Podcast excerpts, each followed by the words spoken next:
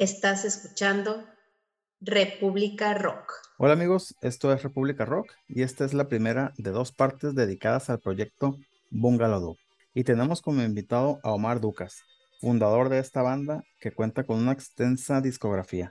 Estaremos hablando sobre el origen de la escena reggae en México, sobre la escena dub, distintas colaboraciones en la escena reggae y en la escena hip hop, además de algunos proyectos alternos. Y les recuerdo que pueden escribirnos a nuestra cuenta de correo desde la República Rock, gmail.com. Y si quieres participar en República Rock, solo tienes que escribirnos. También puedes visitar nuestra cuenta de Instagram, en donde encontrarás un amplio catálogo de bandas en todos los géneros del rock y algunas recomendaciones de películas referentes al mundo de la música. Y por último, te recuerdo que puedes reproducirnos en diferentes plataformas como Spotify, Amcor, Amazon Prime Google Podcast y Apple Podcast. Y sin más que agregar, comenzamos. República Rock. Hola amigos, estás escuchando República Rock y el día de hoy tenemos un invitado de lujo. Tenemos un invitado que es pionero tanto de la escena reggae como de la escena dub en México. Nos acompaña Omar Ducas, productor y fundador de la banda Bungalow Dub. Hola, hola, ¿qué tal? Aquí Ducas desde Iztapalapa. Un Dop representando 20 años, Dop mexicano. Muchos, mucho, mucho, muchas gracias por estar aquí. Sí, claro. Bueno, entonces iniciamos con nuestra pregunta obligada. Sí, sí. Este, si nos puedes platicar un poquito cómo nace Omar Ducas, el músico, o en este caso, cómo nace Omar Ducas, el productor. Pues mira, eh, yo ya en la música llevo ya bastante, bastante tiempo, como decía ahorita, eh, Bungalow va cumpliendo 20 años de lo que es como su primera presentación, que fue en el 2003. Pero yo ya tengo rato en esto de la música. Eh, antes de Bungalow yo vengo de un proyecto que se funda a principios de los 90, finales de los 80. Yo entro en ese proyecto como en el 97, cuando yo tenía la edad de 16 años, pero un proyecto ya de gente ya con experiencia y lograron, logramos, cuando yo entro con ellos, logramos hacer un, se logró un contrato con una disquera que se llama BMG Culebra, que es donde estaba Santa Sabina, La Cuca, Tijuana No, que era como muy conocido ese sello sublabel de BMG, ¿no?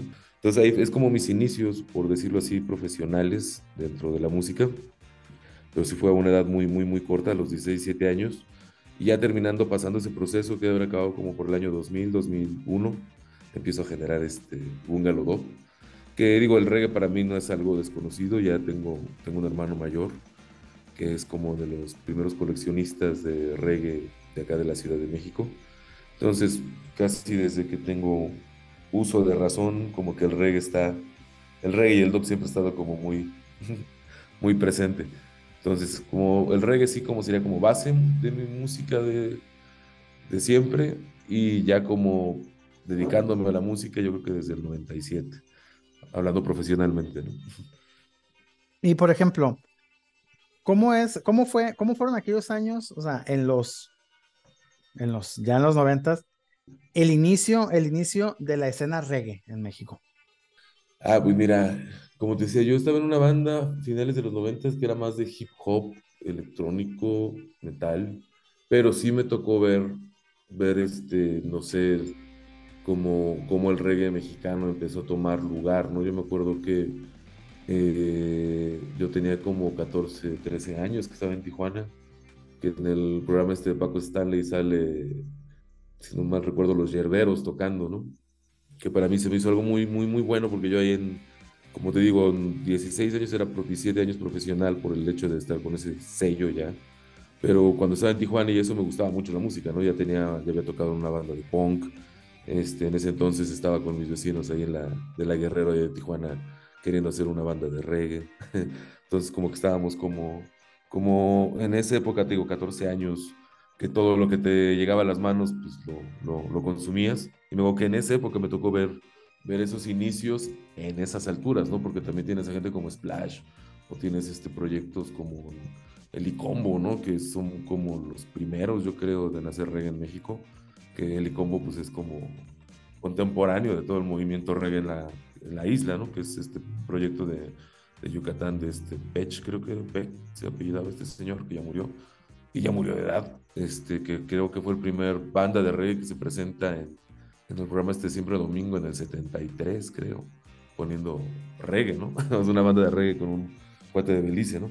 Entonces, pero digo, a mí en persona me tocó más bien ver esta situación desde lo que es esa generación ya de los yerberos, después por mi hermano, por mi hermano conocí a mucha gente también, que es muy amigo de Ernesto, de Ganja, eh, también mi hermano hubo un tiempo que fue eh, manager de un grupo de allá que se llamaba Natural de Tijuana, entonces también me tocó conocer más ese, esa movida, ¿no? Ya después yo empecé con, con esta banda de hip hop y de ahí me fui más al drum and bass y más al onda electrónica y retomé la situación del dop, yo creo que ya por el 2006, que fue cuando, o sea, seguía haciendo reggae yo, pero no lo, no lo editaba. Y ya fue cuando decidí más bien irme directo hacia, hacia el dub, ¿no? Siendo que ya estaba Bungalow Dub, pero tenía como release más de, más releases de beat, de drum and bass, de jungle, ¿no? Tirado sí es el reggae, pero no tan, tan ya marcado como es desde esa fecha a la actualidad, ¿no? Y ahora, bueno, ya obviamente avanzando el tiempo, pues sí está muy marcado la escena reggae en México, ¿no? Con, con aquellos los, los festivales este, este, rastecas, Uy, sí. Eh, eh, donde surgieron bandas como Los Rastrillos, este, Golden Ganja, etcétera, ¿no? Antidoping. Antidoping, sí. Que los vamos a tener aquí, por cierto, también a ellos. Estamos, estamos trabajando en eso. Pero, pero, pero, pues, muy juntita, pero a su vez, este, con su propia identidad, cómo nace la escena dub en México. Que aunque están, están pegados, no son lo mismo. Exacto, y, y, como que es, es, es, parte de la, de la fórmula de lo que siempre ha sido el dub, ¿no? Pegado, pero no junto con el reggae, ¿no? siempre del lado B, en todo sentido. y yo creo que se respeta, ¿no? Se, se mantiene esa esa esencia de lo que es el dop, yo creo.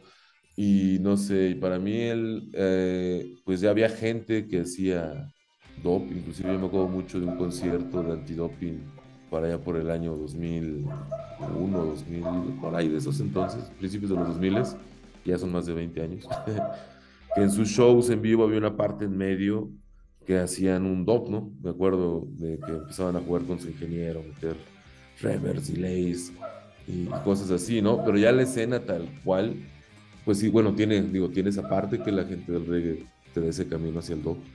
Y después ya viene, para mí, yo creo que la productora que es como clave dentro de todo esto es este, porque digo, ya tienes Hermana Rasta, ya tienes otras productoras, pero sale Rutical Sessions. Y Rutical Sessions es la primera productora, yo creo que Rodrigo, que le, que le apuesta 100% al dog al momento de traer a Matt Professor en el 2001, creo, 2002, por primera vez aquí a México, ahí en el Exteresa, un foro muy bueno, muy bonito aquí de la Ciudad de México, esta iglesia antigua que está al lado ahí de la Plaza del Zócalo, que fue un concierto muy bueno y muy fuerte, ¿no? Porque aparte creo que juntó también artistas de la escena electrónica de que estaba ya en el país, que se va dando como esa fusión, porque es el DOP, pues da eso, ¿no? Digo, es como es el papá negado, el papá que todo el mundo sabe que viene de, toda la movida electrónica, ¿no? Los primeros remakers, la primera música hecha totalmente por un productor, ¿no? Moviendo todo lo que ya tiene grabado en, sus cintas, ¿no? Entonces, eso está chistoso porque no recuerdo muy bien ese primer evento porque yo no estaba, yo estaba en Tijuana, pero me acuerdo que creo que se metió a gente como de Orf, metió a gente como el Manrico Montero, que era un artista muy pesado de drum and mexicano, metió, metió varias cosas. No me acuerdo, también metió gente de norte, metió gente de Nopal Beat, que era, era como la avanzada que había en ese entonces de la música electrónica, ¿no? Underground en México, y se juntaban, ¿no? Digo, tienes a Diplo que te sigue diciendo que sus influencias principales es Lee Perry, y Lee Perry es el siguiente paso que hace Rutical, ¿no? Me acuerdo que hace Mad Professor, luego después mete a Maccabi, que también está en Tijuana, que me dolió mucho eso. Pero ahí todavía no conocía a, a esos crews, yo estaba haciendo mucho drum and bass. Y luego trae este, a, Lee Perry en el 2003, ¿no? Aquí en México. Y de ahí pues parte yo creo que todo esto de, que actualmente se ve. Porque pues en esas fiestas, yo que fue en el 2000, en esas fiestas más bien se empezó a juntar mucho, muchas personas que ahorita son como elementos claves inclusive de la escena Sound System, ¿no? que es como lo que ahorita mantiene todo esta, que ha mantenido o que es como esa otra parte, otro brazo fuerte de lo que es el, el DOP, ¿no? Ahí, ahí ya estamos hablando después del año 2000. Es que como me, me, menciona, me mencionas a, a Nortec, pero Nortec para el año 2000 ya existía. Sí, existía. Pero no sé si ahí eran artefacto.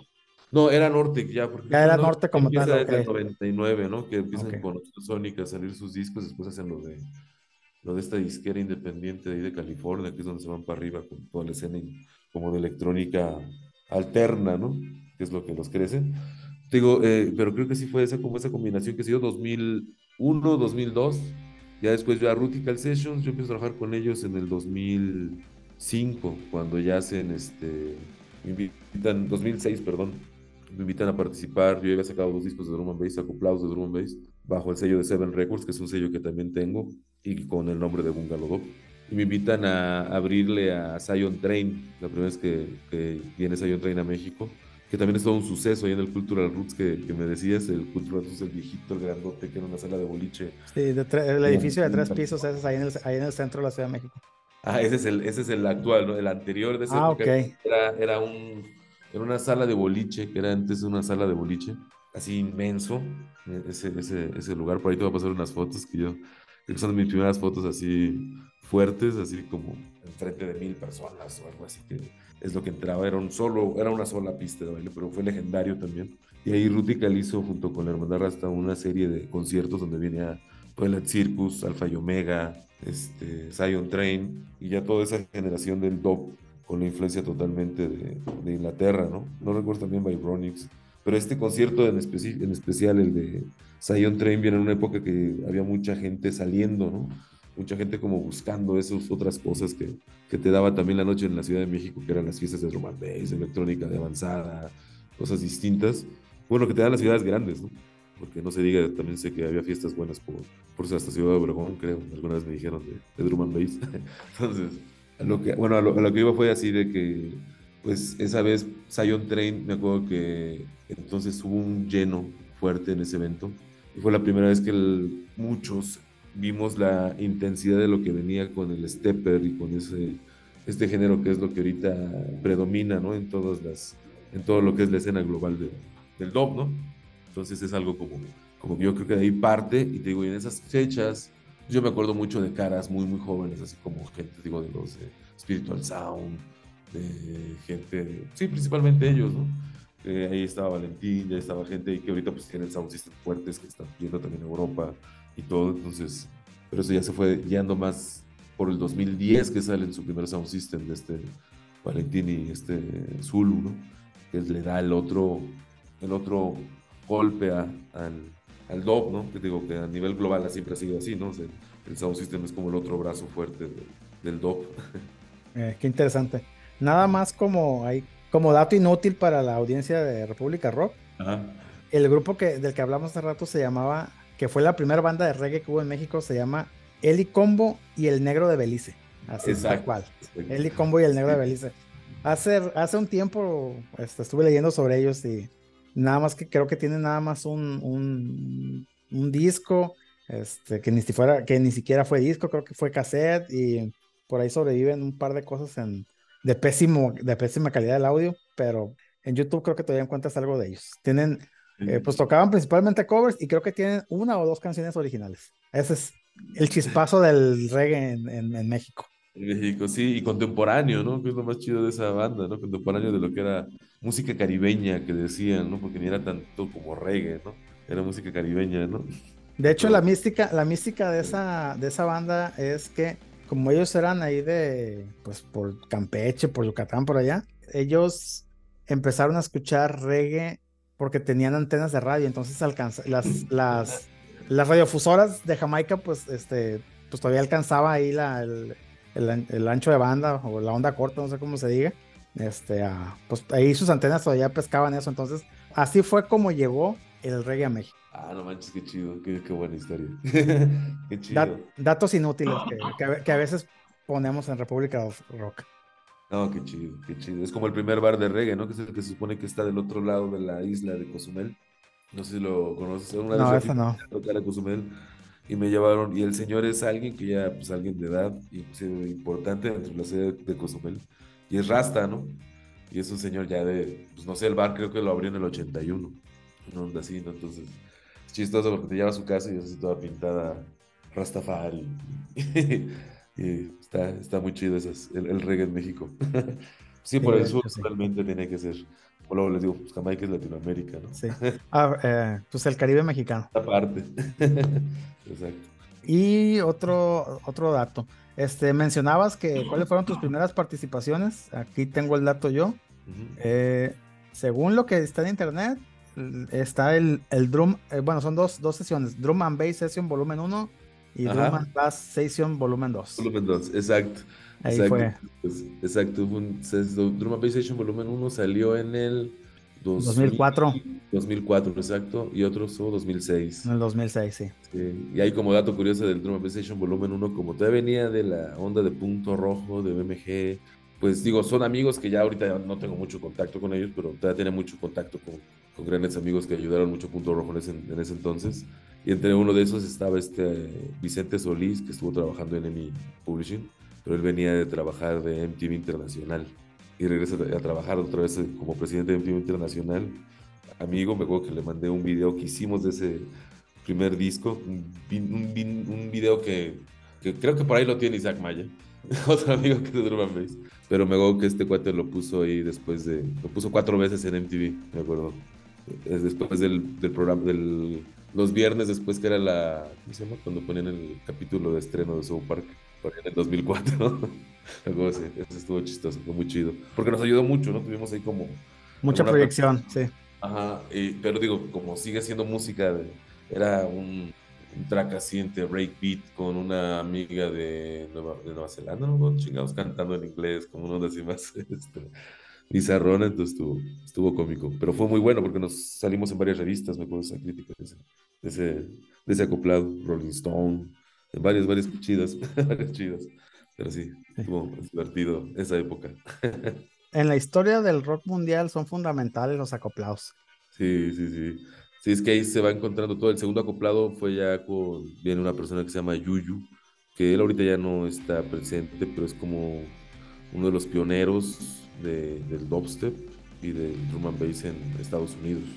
Es un colombiano que migra ya a Estados Unidos que, y hace una disquera que se llama, ah, la disquera ahora sí se me fue el nombre, pero lo hace en conjunto con otro cuate también centroamericano que es migrante, que se llama DJ Craze, que es así como que, que ha ganado el DMC, ese que ha ganado como dos veces creo que el mejor DJ tornamesista del mundo por los noventas. Entonces fue así como es, un- era un, un artista pesado el tal Yuyu, me acuerdo que él fue, a lo que ves que él fue que me dijo, este, vas a llegar más lejos con tu dub que con tu drum and bass. En buena onda me lo dijo, le digo, porque tenía un montón de dub yo, ¿no? Y me decía, güey, pues, ¿qué chingados haces- estás haciendo drum and bass? ya ponte a hacer. dice, está bueno tu drum and bass, dice, pero me late más, más, más lo que haces con dub. Y como fue algo muy sensato, es algo que tomé muy, muy en cuenta, ¿no? Y, y fue muy cómico porque 2006 fue eso y yo tenía tracks y me decía, eso se llama dubstep, ¿no? Y me enseña lo que es el dubstep, porque en ese entonces, 2006, pues es algo que tiene apenas dos, tres años que está pasando en los barrios allá de, de Inglaterra, ¿no? Apenas Rusco está tocando en los sound systems de este Mark Aeration, que es el que le hace primer paro. Apenas está gente como Scream, como Venga, pero creo que Scream y Venga tenían, eran morritos menores de edad. Luego, que porque me decía otro cuate que también era muy clavado con esos géneros, muy, de esos que están muy clavados en géneros muy, muy, muy, muy, muy fuertes, muy, más bien de muy a primera mano. Entonces fue algo como muy, muy bueno, ¿no? Porque saqué por ahí unos tracks de dubstep y está, pues viene ahí en el libro este que sacaron, que, donde vienen muchas bandas, que muchas bandas lo toman como de referencia. Uno que sacaron de 500 bandas del 2000 al 2005. Y pues viene Bungalow como los el único proyecto que hace dubstep ¿no? en, esa- en ese entonces, muy, muy a la par. Está, está chido. Entonces, como que pasó eso y fue como lo que decidí, por lo que también decidí irme al, dub y dejar un poquito el drum and bass por la paz.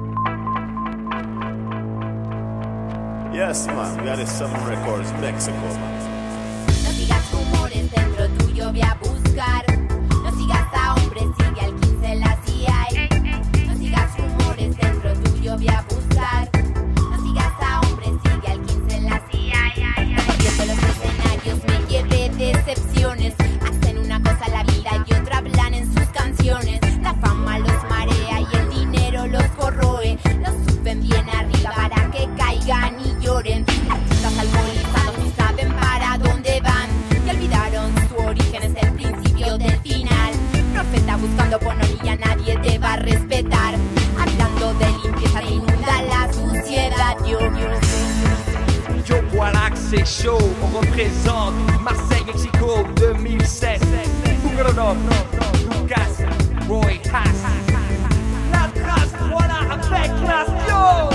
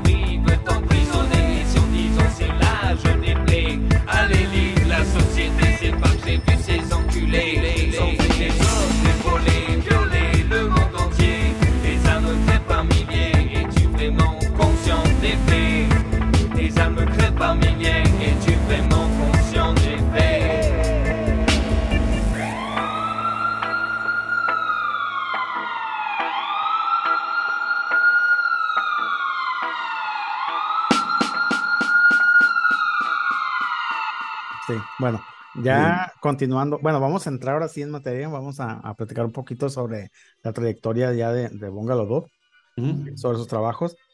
Eh, nos mencionas que dejaste un poco el drum and bass, pero la verdad es que yo no sé qué tanto porque eh, en el primer disco, pues de hecho, este, en el Dub Attack, está muy, muy fuerte la, la, la, la influencia de drum and bass ahí. Entonces, bueno, aquí, aquí sí, sí te quisiera preguntar este. Pues varias cosas. Primero, si nos puedes explicar un poquito qué es el drum and bass. ¿Por qué? Yo he platicado con algunas personas y, por ejemplo, alguien que es, que es DJ, precisamente, él me decía, es que no es que no me guste el drum and bass, es que, es que no lo entiendo, me dice. Sí, entonces, o sea, porque no es, no sé, o sea, como él es DJ, a lo mejor sigue el beat y, y ritmos este, más bailables, pero el, el, el drum and bass es más, yo lo, yo lo siento como más anárquico, como más caótico, o sea, no, no es tan fácil a veces seguirle el, el ritmo, vaya. Sí, es que es muy eufórico.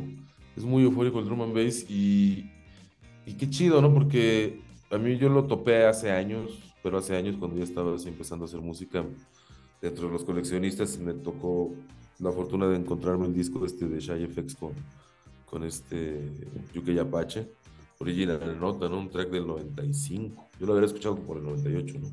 Pero lo que me gustó fue eso. Yo tenía ahí que 18 años, 19 años y fue como muy eufórico, ¿no? Ese, ese tipo de música. Luego toparme yo, no sé, las noches de Parador Análogo, que ellos ya hacían drum and bass desde el 95 también, fiestas aquí en México, que eran en ese entonces tenías que escribir un mail y te mandaban, te contestaban el correo para poder entrar a la, a la fiesta, que desde ese principio ya también te da otro, otro viaje y llegabas y era, no sé, esa vez, la primera vez fue en La Faena, que me tocó esa vez, llena, y puro drum and bass, ¿no? Y uh, se vuela la cabeza, ¿no? Pero es como muy eufórico el drum and bass. Eh, e históricamente no me sé chido la historia, pero sé que viene como, como lo que es el, el alterar el BPM de los samplings de hip hop. al momento de que el- no me acuerdo qué DJ es el que le sube el, el BPM y de cómo fue ese accidente, pues se da esta onda de, la- de subirlo a 175, 180 y te da este, bueno, que inclusive viene del breakbeat, que incluso ¿no? el breakbeat va subiendo poco a poco el hip hop a 150, a 160 y de ahí se va para, pues para esto de 175, esos beats que ya te da el drum and bass. Pero lo que sí sé también es la historia así como más, que es la que contaba Congo Nati, que es como el representante más fuerte de eso. Porque dicen que primero era el jungle, ¿no? O sea, viene el breakbeat y sale el jungle. Y el jungle sigue siendo los raves extremos en las fábricas abandonadas, el, after hours, el after after, el, o sea, la banda está bailando en el otro lado todo el rave a todo lo que da en cuatro cuartos y está la otra sala oscura con, jungle y, breaks, ¿no? Y luego dice, Congo Nati en una, en una parte dice, cuando su primera página de internet de hace, uh, me acuerdo que estaba bien morrito, de repente la cierra y él sale con una historia diciendo que la gente blanca ya no quiere a, los, a la gente del gueto en los jungles y que le cambiaron el nombre a Drum and Bass. Y que con el Drum and Bass ya traen modelos en sus fiestas, ¿no?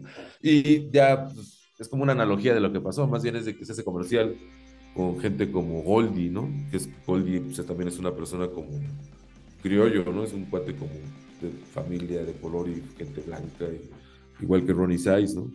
Entonces, pero son dos personajes bien fuertes que llevan el drum and bass a finales de los 90 a- al top, a Billboard, creo, ¿no? Este Ronnie Size tiene disco platino, Goldie tiene ese track que salía hasta el cuate, el Gallagher de Oasis, tocando la guitarra, ¿no? Después hasta anduvo con Bjork, el Goldie, ¿no? Esos son los que llevaron como el drum and bass más bien a niveles comerciales. Entonces yo creo que por eso ese enojo de, de Congo Nati, que es más radical, ¿no? Como Rasta, que es. Pero básicamente es eso, es como una evolución totalmente del hip hop. También es como parte del, como si fuera un dub, el dub del reggae. Yo creo que el drum sería como los breaks serían eso para el hip hop. O sea, tienes el hip hop, el que te mueve, el que te rapea, el que te va dando esa o sea, ese poder que tiene el hip hop, igual que tiene el reggae. Pero también es el lado B, que son todos los breaks, ¿no? Y yo creo que también sería eso. O sea, está, está chistoso. Sería algo así, yo creo, el drum. Entonces es- va muy de la mano y ahorita se me hace que va a tener como un revival muy fuerte, ya lo está teniendo, porque por el mismo hecho de que todos los DJs populares como Tiesto o gente fuerte o más populares, más jóvenes, populares, en búsqueda de distintos quiebres, que es lo que ve uno en las fiestas electrónicas como Tomorrowland, esas cosas, está poniendo drum and bass en partes clímax de sus tracks. Y están haciendo eso, o sea, no te están poniendo más de dos, tres tracks de drum and bass, pero dentro de su set están aprovechando esa euforia de que es el drum and bass, ¿no? Porque sí es muy bueno el drum and bass, pero sí hay mucha gente que si no lo... O sea, si aguantas un track, dos tracks, aguantaste a Prodigy con los breaks, ¿no? Pero a lo mejor no aguantaste el disco de Ronnie Size, ¿no? Es como si hizo más de culto, ¿no? Regresándonos a, Ah. a la trayectoria de, de Bungalow Dub, Sí. ¿qué me puedes platicar sobre la grabación del disco Dub Attack? Uy, Dub Attack fue algo, algo muy chido, fue es un disco, lo, como es el primero de Bungalow, como decíamos hace rato, Bungalow ya, ya había hecho los, los acoplados de Seven Records y también en ese, en ese transcurso ya había sacado, el, estaba ayudándole a grabar el primer disco de Lengua Alerta, estaba también ya trabajando un disco de remixes de Alica, estaba trabajando un disco de Aarón y de varios también cantantes así de la escena reggae, que en ese entonces se le decía Sound System porque era el cantante con pistas, pero pues, era el reggae que había. Entonces, este, el disco este de Dove Attack fue algo muy, muy chido porque estaba como en todo ese proceso que también estaba generando el estudio aquí en, de Seven Records. Y fue como muy chido porque también tuve oportunidad de estar trabajando en ese primer lapso del estudio de Seven Records con un amigo italiano que se llama Brando Torri, que es como coleccionista de... Es DJ y coleccionista de música cabrón, pero también es muy clavado con los sintes antiguos, equipo, procesadores. Él no hace música, ¿no? Pero le gusta así todo, así todo Roland, todas las cosas antiguas. Entonces en ese disco de, en específico del Attack, todos los sintes era un raxote que tenía de, de este, de este Brando con un montón de sintetizadores de los 90s ¿no? y 80s que tenía guardados y ahí los conectabas por MIDI y ahí los iba grabando en la, en la compu. Me acuerdo mucho de eso, de ese, de ese disco. Y también fue cuando ese disco lo tuve chance de producir con el que fue mi maestro de música, que él venía de Punto Rojo también. que es el que se echa el solo en ese primer track de Double tocando la guitarra y también tocándolo como era antes, ¿no? Porque él es noventero, era de punto rojo. O sea, te graban una toma, ¿no? Haciendo esas, esas loqueras, ¿no? Entonces era, fue algo también muy, muy chido. Y viene también Sebastian Hartman de Zion Train. Entonces tiene como varios elementos que fueron importantes ahorita, de- que, que fueron como marcando esa base, ¿no?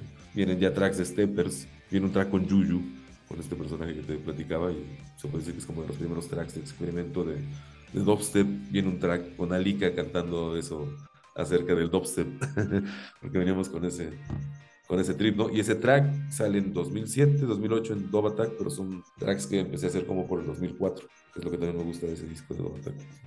Y bueno, yo siempre, aquí va, siempre vamos, vamos sonando este, la música de los discos. Y yo siempre elijo pues uno o dos tracks por disco. Entonces, de este disco del Dub Attack, elegí la rola de Lion Nation. ¿Qué nos puedes platicar de, de ese track? Uy, ese track también es algo muy, muy, muy emblemático para Bungalow.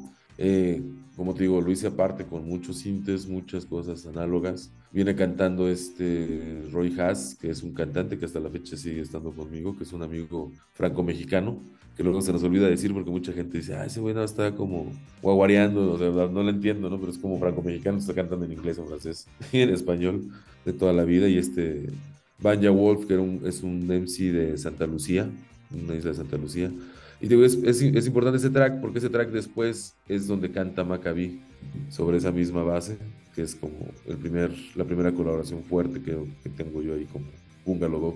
Importante, con un personaje como importante, que es Maccabi cantando en español. Entonces, Lion Eye Nation es un buen track.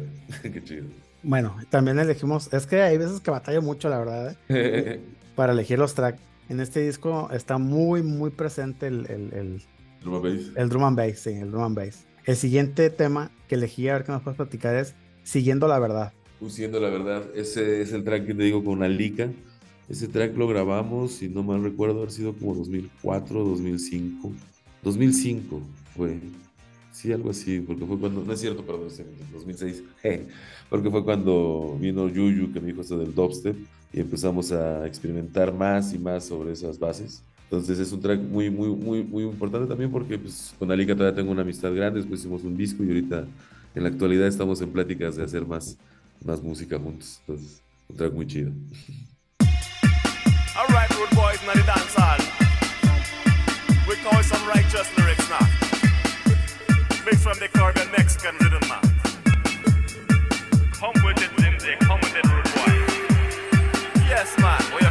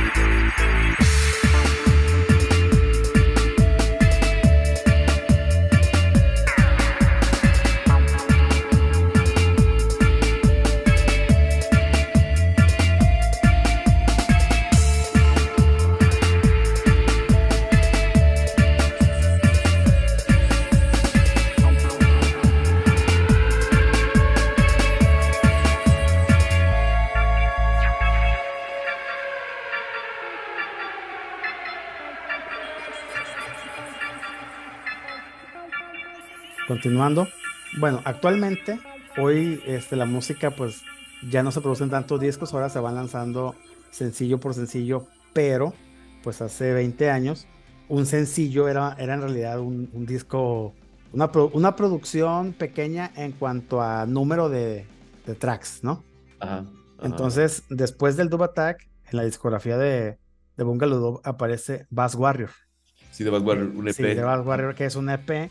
Sí, un sencillo, un EP, que, con, que trae este cinco o seis tracks más o menos. Son ¿Qué me, puedes, tracks. ¿Qué me puedes platicar de la grabación de este, de este EP y qué me puedes platicar de la rola Dubsfera? Dubsfera. Ah, qué chido. Dubsfera es un track que sigo tocando hasta la actualidad y sigue sonando en varios sound systems. Ese, EP lo saqué también ya porque fue como la necesidad de que en esos años fue cuando empecé a trabajar con mucha gente importante de la escena dub. En esos años saqué una colaboración con Kanka en Francia, saqué, salieron dos viniles junto con Zion Train en Europa, de drum and bass. Como dices, digo que fue el drum and bass, pero sí, mis primeros viniles también fueron drum and bass. Y ese EP lo saqué porque ya tenía como esa, como esos tracks, como este de Dopsera, que es un track con este Brother Culture, que es un cantante también muy importante de la escena de Inglaterra.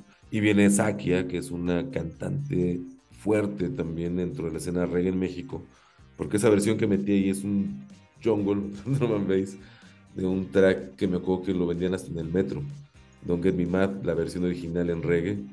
De Sakia, ibas en el metro y los que subían ahí con las bocinotas ahí, que te tocaba la fortuna de que se subiera el que estaba poniendo este, los acoplados de reggae que vendía, este, sonaba Sakia. Entonces era alguien muy famoso en, en una época acá en México. Entonces ese, ese, vinil- ese EP ya tenía que, o sea, lo tenía que sacar, no, no quería que esas canciones se quedaran ahí como en el proceso, que no iba a escogerlas para algún disco o algo así, para afuera. Y Dobsera, te digo, es un track que hasta la fecha lo sigo, lo sigo mezclando. Qué padre, ¿eh? qué chido. Y sí, esos cuates del metro que se van con las bocinas, literal, este, traían de, de todo. Yo no sé, yo no sé esos sujetos cómo conseguían la música, porque, o el güey que les hacía la selección de música a veces estaba bastante informado. Tepito Ok. Style. La verdad es que sí. Sí, Tepito y la Lagunilla, siempre ahí, ahí está todo. Siempre presentes, ¿no? En la vanguardia Sí, Musica- musical y, cin- y cinematográfica del de, del mu- de, del mundo. de todo. Sí.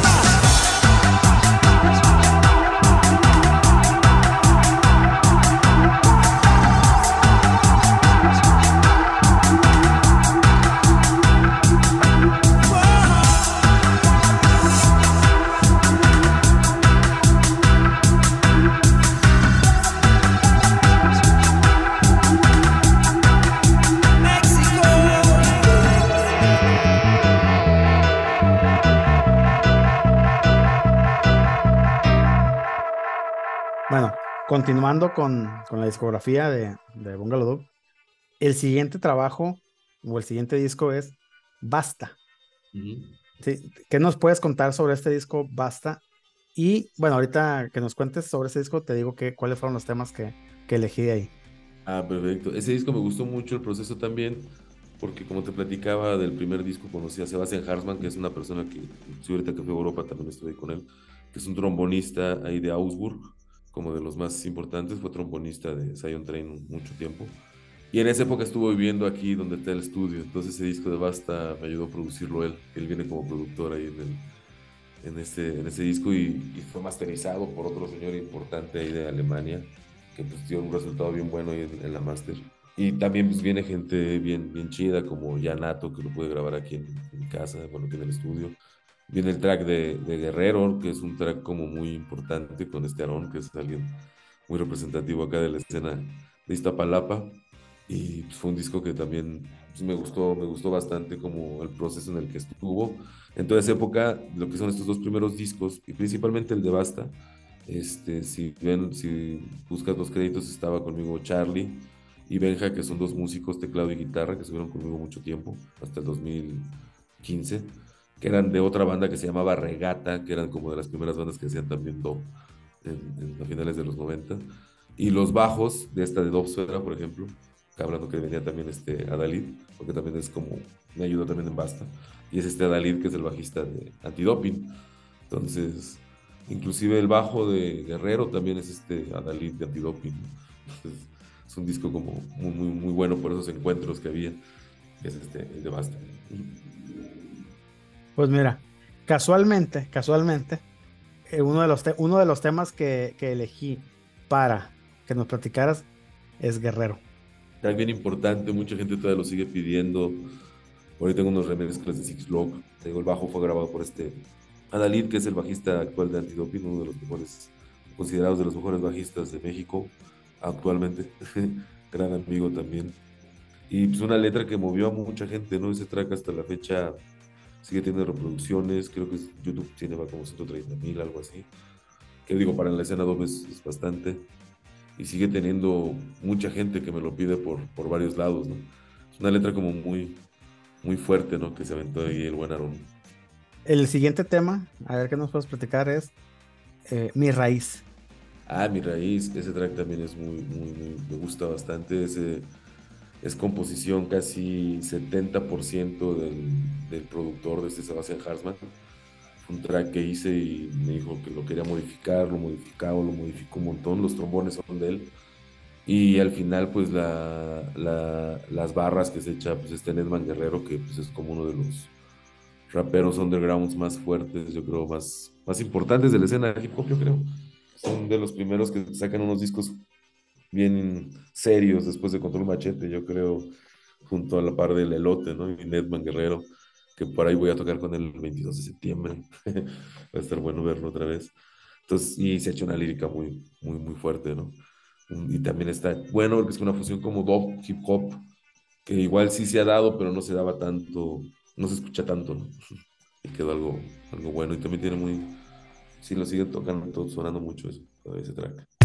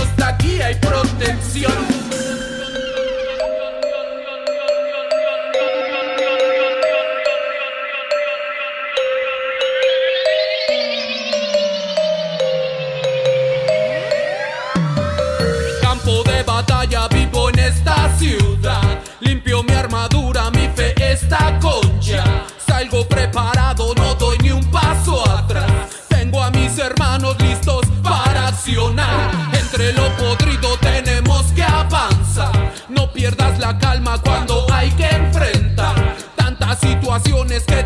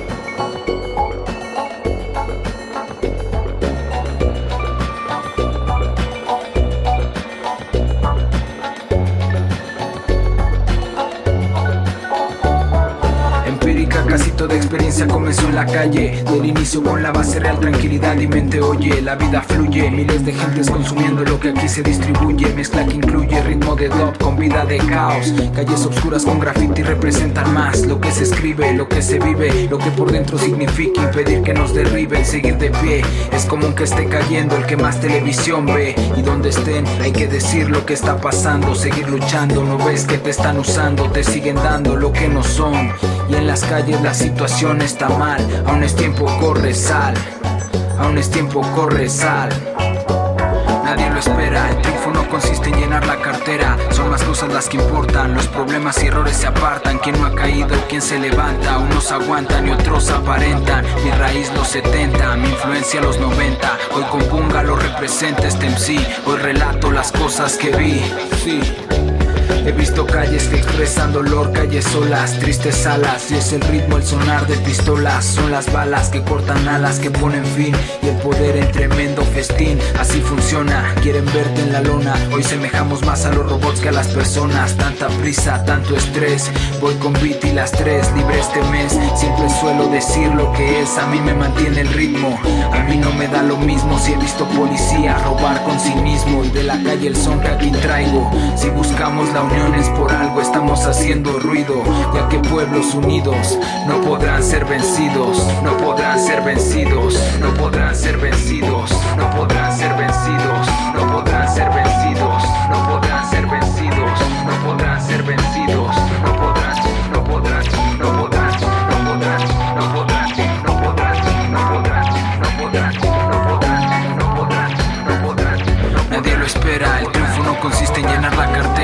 más cosas las que importan, los problemas y errores se apartan. Quien no ha caído, quien se levanta. Unos aguantan y otros aparentan. Mi raíz los 70, mi influencia los 90 Hoy con Punga lo representa este MC Hoy relato las cosas que vi Empírica, casi toda experiencia comenzó en la calle. Del inicio con la base real, tranquilidad y mente oye. La vida fluye, miles de gentes consumiendo lo que aquí se distribuye. Mezcla que incluye ritmo de dub con vida de caos. Calles obscuras con graffiti representan más lo que se escribe, lo que se vive, lo que por dentro significa impedir que nos derriben. Seguir de pie es común que esté cayendo el que más televisión ve. Y donde estén, hay que decir lo que está pasando. Seguir luchando, no ves que te están usando, te siguen dando lo que no son. Y en las la situación está mal. Aún es tiempo, corre, sal. Aún es tiempo, corre, sal. Nadie lo espera, el triunfo no consiste en llenar la cartera. Son más cosas las que importan. Los problemas y errores se apartan. Quien no ha caído, quien se levanta. Unos aguantan y otros aparentan. Mi raíz los 70, mi influencia los 90. Hoy con Punga lo representa este MC. Hoy relato las cosas que vi. Nadie lo espera, el triunfo no consiste en llenar la cartera. Son más cosas las que importan. Los problemas y errores se apartan. Quien no ha caído, quien se levanta. Unos aguantan y otros aparentan. Mi raíz los 70, mi influencia los 90. Hoy con Punga lo representa este MC. Hoy relato las cosas que vi. Hoy lo representa este MC. Hoy lo representa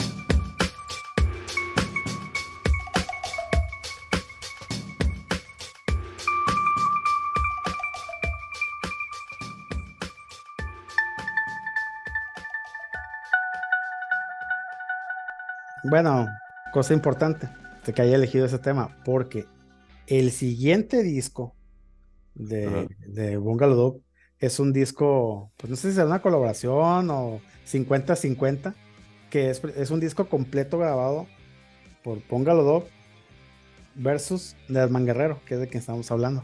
Exacto. Exacto. Ah, qué chido.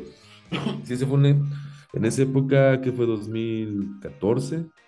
Conozco a este Nedman. Bueno, ya nos conocíamos por, por amigos, pero hubo como una buena química, buena amistad y nos fuimos de gira a varios, a varios lados, al sur de la ciudad y varios lados de la ciudad de- del país.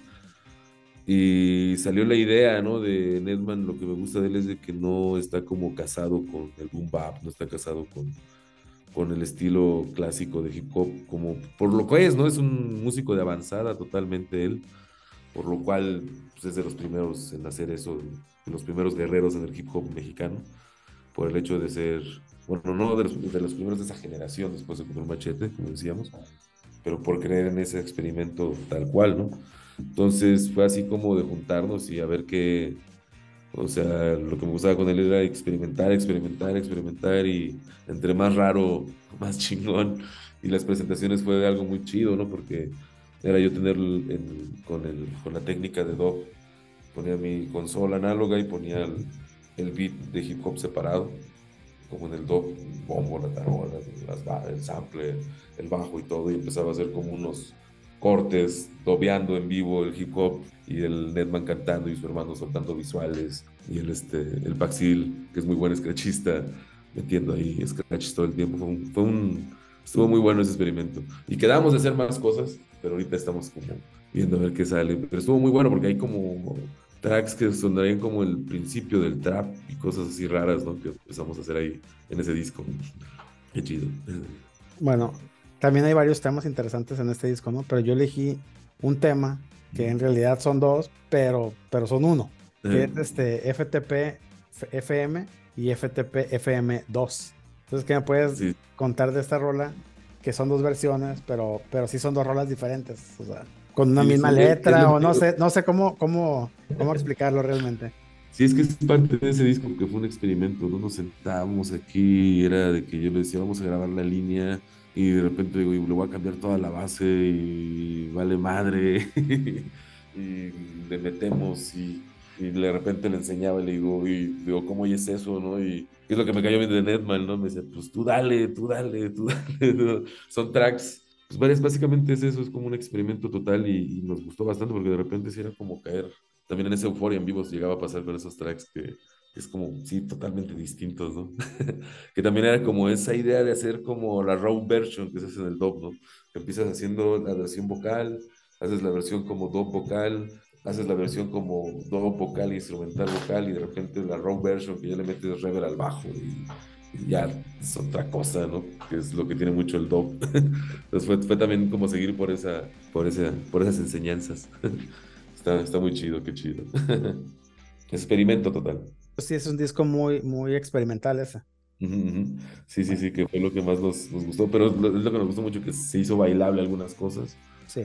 Nos quedamos con ganas de seguirle dando más proyección, porque sí, te digo, hicimos una gira, inclusive fuimos a varios estados a presentarlo y nos iba muy, muy bien.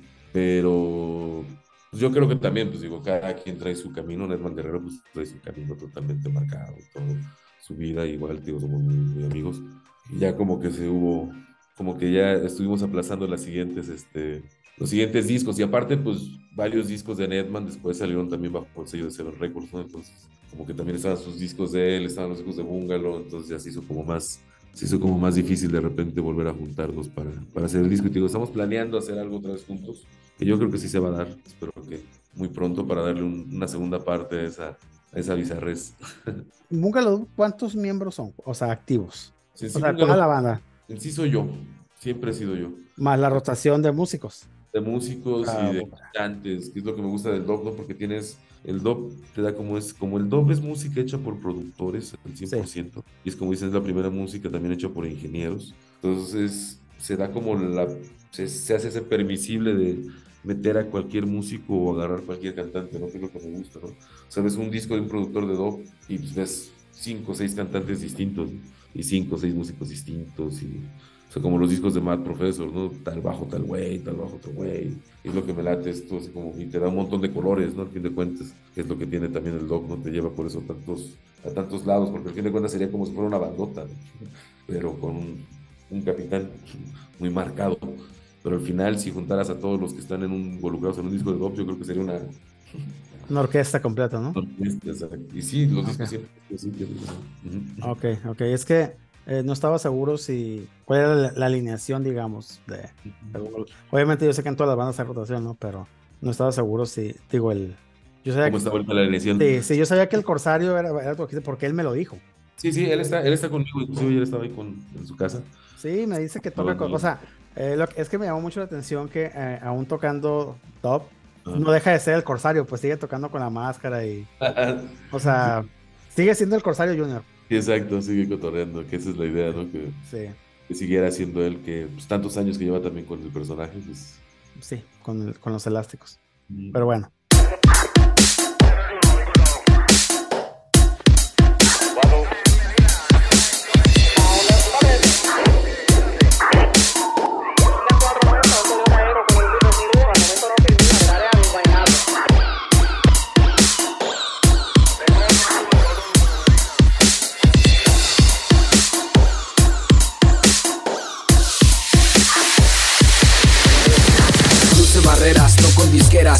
En donde quiera historias sinceras, gente se esmera en el distrito y en cualquier país. Ritmos y frases no hacen MCs, los escenarios hacen MCs, gente respeta la real raíz, así es. Toda la banda topa hashish, no represento ningún país En estas calles flow y maíz Fuck the police, fuck MCs Fuck the police, fuck MCs Fuck the police, fuck MCs Fuck the police, fuck MCs Fuck the police, fuck MCs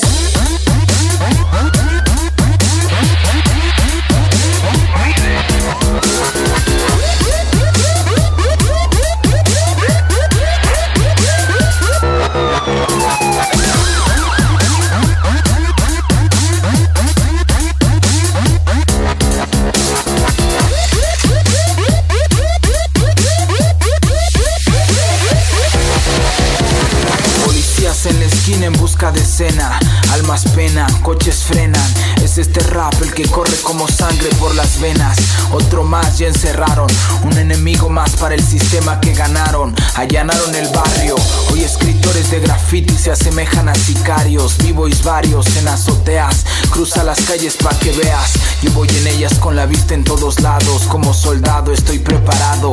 Mi armamento está cargado. Estoy concentrado en lo pasado Globalizado. Todo el sistema De las calles hoy enfisema. Ya se aproxima la epidemia. Así es ya se aproxima la epidemia. Bungalow Dog, Netman Guerrero. Cruce barreras, con disqueras En donde quiera historias sinceras. Gente se esmera en el distrito y en cualquier país. Ritmos y frases no hacen MCs Los escenarios hacen MCs Gente respeta la real raíz Así es. Toda la banda topa hashish No represento ningún país. En estas calles flow y maíz Fuck the police, fuck MCs Fuck the police, fuck MCs Fuck the police, fuck MCs Fuck police, fuck MCs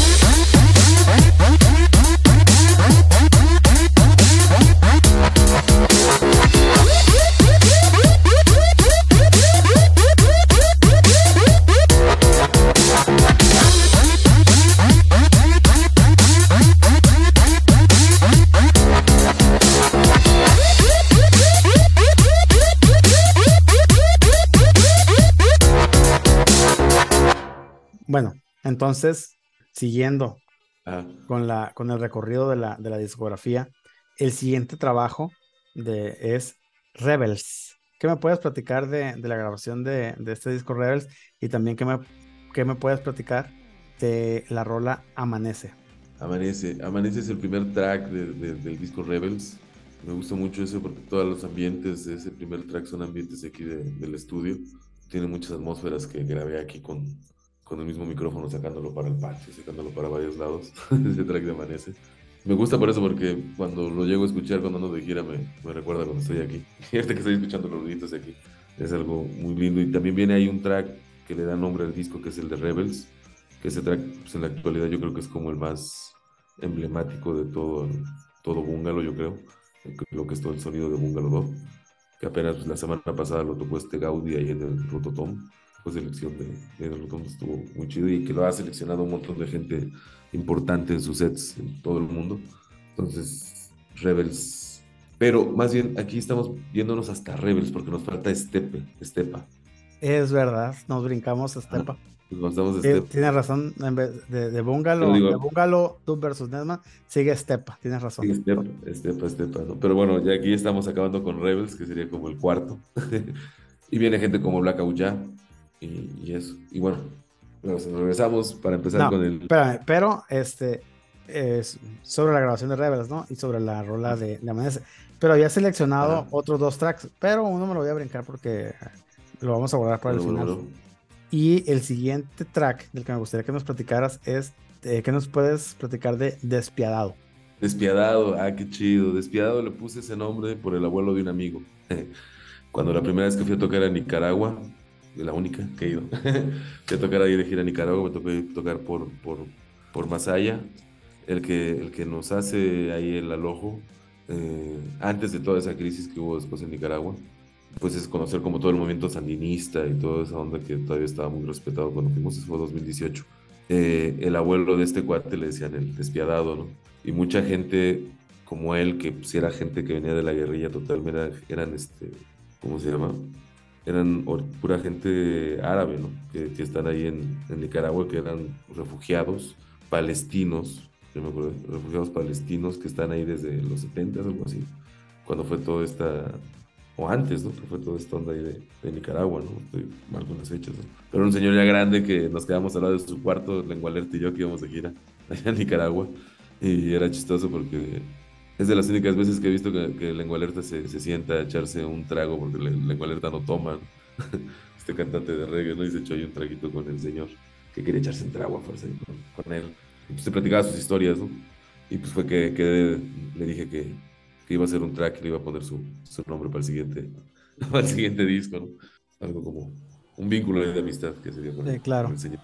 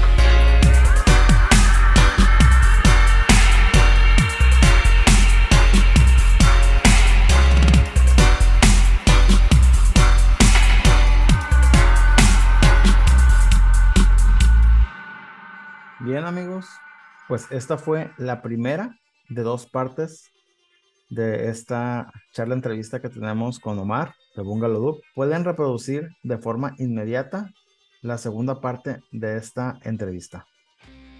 Estás escuchando República Rock.